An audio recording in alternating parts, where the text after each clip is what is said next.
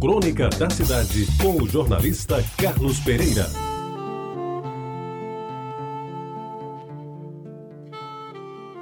Amigos ouvintes da Rede Tabajara, eu lhes falo hoje sobre a Copa de 1950. Os cartazes começaram a aparecer no mês de março.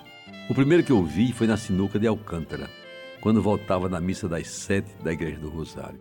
Depois da pelada no Campinho da Cruzada, o comentário geral era sobre a beleza do cartaz colorido que anunciava a realização no Brasil da quarta Coupe Gilles Rimet, a quarta Copa do Mundo. Um globo terrestre estilizado, como uma bola de futebol, mostrava com destaque os continentes que iriam competir: América do Sul e a Europa, pois à época Ásia, África e Oceania não participavam. E da América do Norte somente viriam os Yankees, os norte-americanos, assim mesmo desacreditados e candidatos a sonoras goleadas.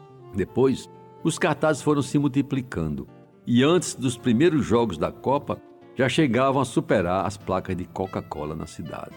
Nos postos do DESEC, que era o antigo Departamento de Serviços Celestes da capital, nas portas de bares, botequins, mercearias e até nas portas monumentais da vetusta igreja do bairro, eles foram colados. E era só no que se falava na segunda quinzena de junho e nos primeiros dias de julho de 1950.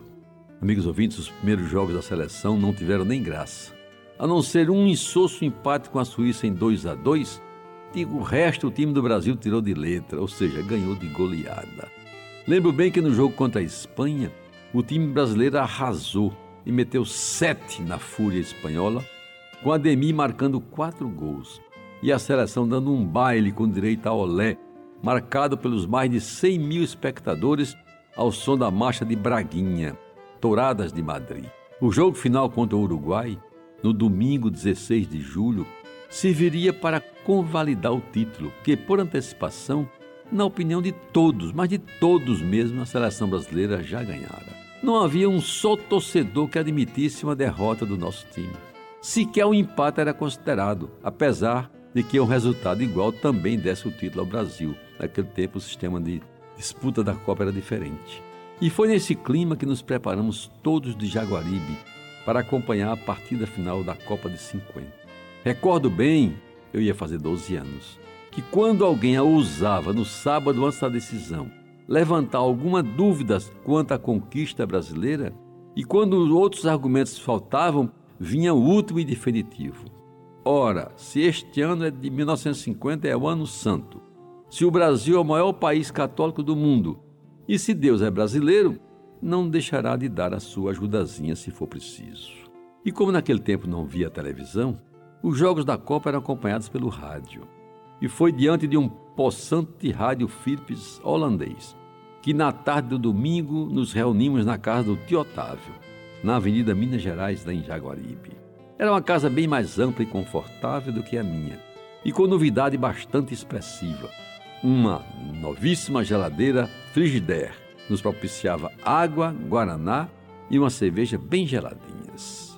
Para as comemorações, Teotávio tinha comprado bombas chilenas e alguns foguetões, aproveitando a sobra do estoque das festas de São João. E os primeiros estrondos se fizeram ouvir quando Friaça, ainda no primeiro tempo, fez o primeiro e único gol do Brasil. Depois, quando Schiaffino e Gigia fizeram os gols, os dois gols do Uruguai, aconteceu um silêncio total. Terminado o jogo, as pessoas atônitas choravam pelas ruas como se tivessem perdido entes queridos.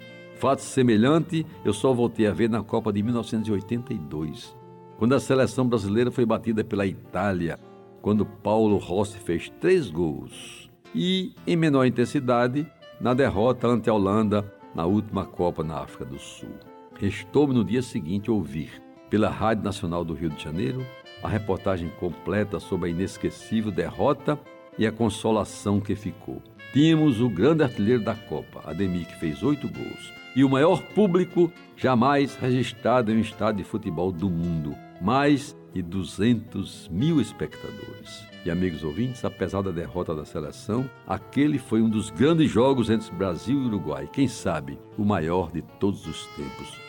Você ouviu Crônica da Cidade com o jornalista Carlos Pereira.